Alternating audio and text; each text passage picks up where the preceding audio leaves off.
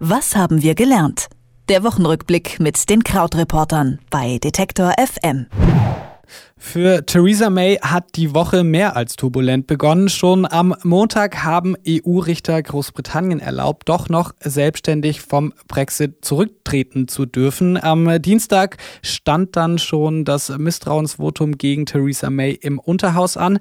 Das hat May zwar gewonnen, doch von einem Befreiungsschlag für die britische Premierministerin kann keine Rede sein. Denn 117 der konservativen Abgeordneten haben gegen May gestimmt.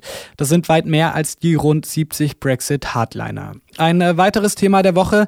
Michael Cohen, der ehemalige Trump-Anwalt, wurde zu drei Jahren Haft verurteilt. Und auch nach Deutschland schauen wir, denn der Bundestag verabschiedete das sogenannte Gute Kita-Gesetz. Was dahinter steckt und über den Brexit und Cohen spreche ich wie jeden Freitag mit Krautreporter Christian Fahrenbach. Hallo Christian. Hallo Philipp.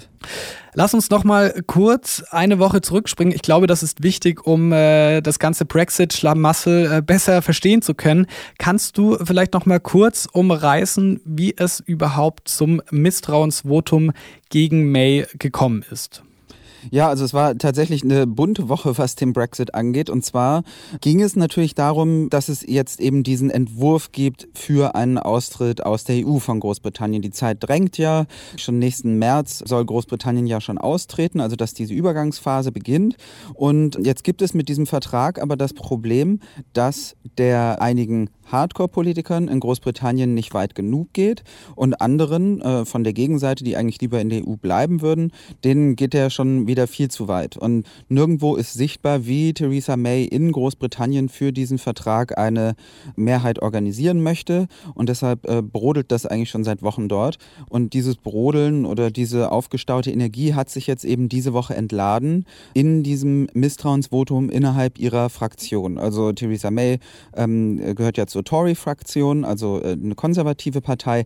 Sie selbst, das ist ja auch so ein bisschen ihre Tragik, war ja gar nicht so eine ganz öffentliche Brexit-Freundin, äh, als es diese Volksabstimmung gab, sondern war da eher so ein bisschen im Hintergrund. Aber jetzt trotzdem hat sie sich zur Parteichefin äh, machen lassen und ähm, muss jetzt eben diese Verhandlungen führen mit Brüssel. Es gab dann eben innerhalb ihrer Fraktion ein äh, Misstrauensvotum, das hat sie dann überstanden.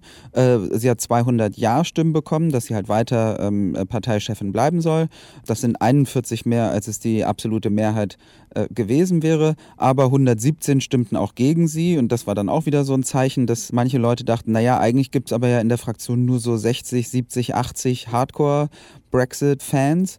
Also äh, auch da war dann äh, quasi unter dem Strich die, die, Bilanz, dass Theresa May größere Probleme in der Partei hat, als man so denkt. So, und jetzt hat sie eben dieses Misstrauensvotum zwar überstanden, aber dadurch gelöst ist eigentlich gar nichts, denn es ist immer noch völlig unklar, wie sie äh, im gesamten Parlament eine Mehrheit organisieren möchte. Und das war ja dann auch noch ein Grund für das Misstrauensvotum, denn innerhalb des Parlaments hatte sie ja dann gesagt, okay, ich werde 2022 nicht mehr als Parteichefin unsere Partei in die Wahlen führen und ich werde auch die Abstimmung innerhalb unseres äh, Parlamentes verschieben erstmal auf unbestimmt. Jetzt inzwischen weiß man, okay, das soll irgendwann im Januar sein. Und danach ist es eben auch zu diesem Misstrauensvotum gekommen. Jetzt will May äh, den Deal ja eigentlich äh, durchboxen. Da hat sie zwei Möglichkeiten. Sie kann entweder bei der EU um Nachverhandlungen bitten oder sie hofft darauf, dass äh, das Parlament äh, sich umentscheidet und äh, sie da eine Mehrheit gewinnt. Was ist denn am Ende wahrscheinlicher? Genau, oder? Also es kann auch sein, dass sie so einen Kreislauf in Gang setzt und quasi sagt, okay, ich verhandle erstmal mit der EU nach, sodass ich dann wieder nach Hause zurückkommen kann und sagen kann, naja, schau, ich habe halt alles probiert, aber mehr war halt nicht drin. Und genau das ist jetzt eigentlich diese Woche über ihre Taktik gewesen. Diese Woche war sie jetzt gestern dann auch nochmal in Brüssel, hat dann seit gestern Abend es auch schriftlich, dass die EU nichts verändern möchte an dem verhandelten Vertrag und muss damit jetzt wieder nach Hause gehen, um zu sagen, okay, schaut, mehr ist halt nicht möglich. Lass uns mal über ein anderes großes äh, Schlamassel sprechen, nämlich über den Ex-Anwalt von Donald Trump, nämlich Michael Cohen. Der wurde in dieser Woche zu drei Jahren Haft verurteilt. Cohen, äh, der muss unter anderem wegen Steuerhinterziehung und Falschaussagen ins Gefängnis, aber auch, und äh, das finde ich zentral, weil er den Präsidentschaftswahlkampf 2016 beeinflusst hat.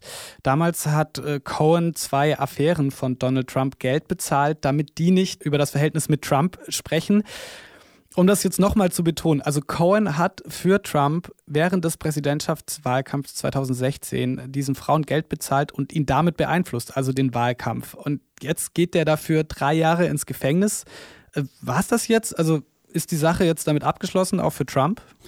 Du formulierst es eigentlich ganz richtig und äh, genau so ist hier auch teilweise so dann bei der politischen Linken so die Stimmung gewesen, so wie kann das eigentlich sein, dass das unterm Strich die Ereignisse der Woche waren und dass das nicht mehr so riesig durchschlägt bei den Leuten. Also es ist jetzt schon nochmal eine Zäsur im Vergleich zu anderen äh, Ermittlungsergebnissen, das auf jeden Fall, aber trotzdem, genau wie du sagst, muss man sich das ja mal äh, auf der Zunge zergehen lassen, dass der Rechtsanwalt des damals Kandidaten, jetzt US-Präsidenten, Präsidenten für drei Jahre ins Gefängnis muss, unter anderem, weil er auch gelogen hat. Das Ganze ist natürlich höchst bizarr und dann auch natürlich noch ordentlich saftig, dadurch, dass ja eine der Frauen, die das Geld bekommen hat, eben eine Pornodarstellerin war.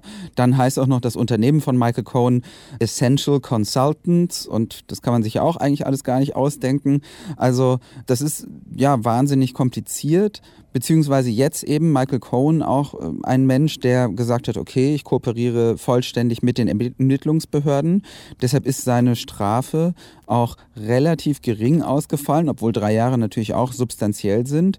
Und Michael Cohen ist jetzt eben auch der nächste auf schon einer ziemlich langen Liste von Menschen aus dem Umfeld von Donald Trump oder zumindest von Menschen, die im Zusammenhang mit der ähm, Wahl 2016 verurteilt worden sind. Also die New York Times führt da eine aktuelle Liste oder eine ständig aktualisierte Liste. Da gibt's äh, elf Gerichtsfälle im Moment drauf, 34 Beschuldigte. Hm, das sind Zwei Dutzend davon, also so gut zwei Drittel, sind äh, russische Hacker, aber trotzdem auch aus dem Umfeld von Donald Trump gibt es locker zehn Menschen, die inzwischen ihre Schuld entweder eingestanden haben oder schon verurteilt sind. Okay, dann äh, lass uns äh, zum Abschluss noch äh, nach Deutschland blicken und zwar in die Kindergärten, denn es soll dank des sogenannten Gute-Kita-Gesetzes mehr kostenlose Kindertagesstätten für Geringverdiener und äh, die Anstellung von mehr Erziehern ermöglichen. Kann das äh, Gesetz nun ja, die zahlreichen Probleme, kann man fast schon sagen, äh, die es in den Kindergärten gibt, äh, lösen? Also das Gesetz hat auf jeden Fall erstmal so ein Verfahrensproblem in der Politik selbst gelöst, denn wir hatten ja auch noch diese große andere Debatte, wie mehr digitale Medien an Schulen kommen können und das ist ja blockiert worden, weil die Länder das zu sehr als Eingriff in ihre äh, Hoheit über das Thema Bildung gesehen haben. Bei dem Kita-Gesetz jetzt ist es ein bisschen anders, also da gibt es jetzt diese 5,5 Milliarden Euro und die werden aber finanziert, indem die Länder mehr Geld aus den Umsatzsteuereinnahmen bekommen und ähm, diese 5,5 Milliarden werden auch so benutzt, dass der Bund nicht allen Ländern gemeinsame Ziele vorschreibt. Also zum Beispiel, dass der Bund sagt, okay, für Kinder unter drei Jahren muss es einen Betreuungsschlüssel geben von maximal vier Kindern pro Betreuer. Das war ein Ziel, was die Grünen sich gewünscht haben. Aber ein solches verbindliches Ziel bundesweit wird es nicht geben, sondern stattdessen verhandelt das äh, Familienministerium mit allen 16 Ländern einzeln ähm, eigene Ziele. Und diese Ziele können dann zum Beispiel sein, okay, ähm, es werden Betreuungszeiten vorgeschrieben oder es werden eben Betreuungsschlüssel vorgeschrieben. Und das können also ganz unterschiedliche Punkte sein. Und deshalb glaubt die Opposition auch, dass dieses neue Gesetz eher Probleme auch verstärken könnte, indem die Länder sich dafür entscheiden, bestimmte ähm, Dinge mit dem Geld anzustellen, die populär sind und die in Wahlkampfzeiten gut funktionieren. Also das würde vor allen Dingen heißen, okay, wir machen Kitas komplett kostenlos dass sie aber gar nicht unbedingt dann die Betreuung verbessern, zum Beispiel, weil, wenn man die Kitas kostenlos macht, dann ist kein Geld mehr dafür mehr äh, Betreuer, was aber dann wieder sozusagen nicht so leicht nach außen vermittelbar wäre in einem Wahlkampf. Also das Gesetz ist so ein bisschen umstritten und ja, vielleicht noch so am Rande, es ist ja äh, zu den meisten vielleicht schon durchgedrungen, dieses, dieses Wort auch gute Kita-Gesetz, das ist ja tatsächlich ein Begriff des Ministeriums, der sich eigentlich ganz clever durchgesetzt hat, aber eigentlich ist es erstmal ein Marketingbegriff. Über die Themen der Woche habe ich wie jeden Freitag mit Krautreporter Christian Fahrenbach gesprochen. Vielen Dank für das Gespräch, Christian. Danke, Philipp. Tschüss. Was haben wir gelernt? der Wochenrückblick mit den Krautreportern bei Detektor FM.